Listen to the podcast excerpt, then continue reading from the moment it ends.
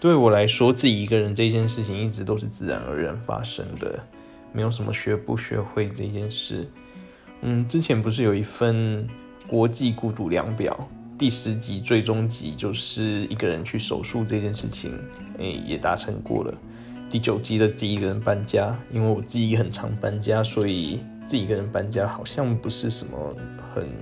孤独的事情。不过因为我的工作常常需要跟很多人接触，嗯，我还蛮享受那种呃很多人，但是又是自己一个人的那种空间啊，不知道怎么讲，那种感觉还蛮有趣的，就是。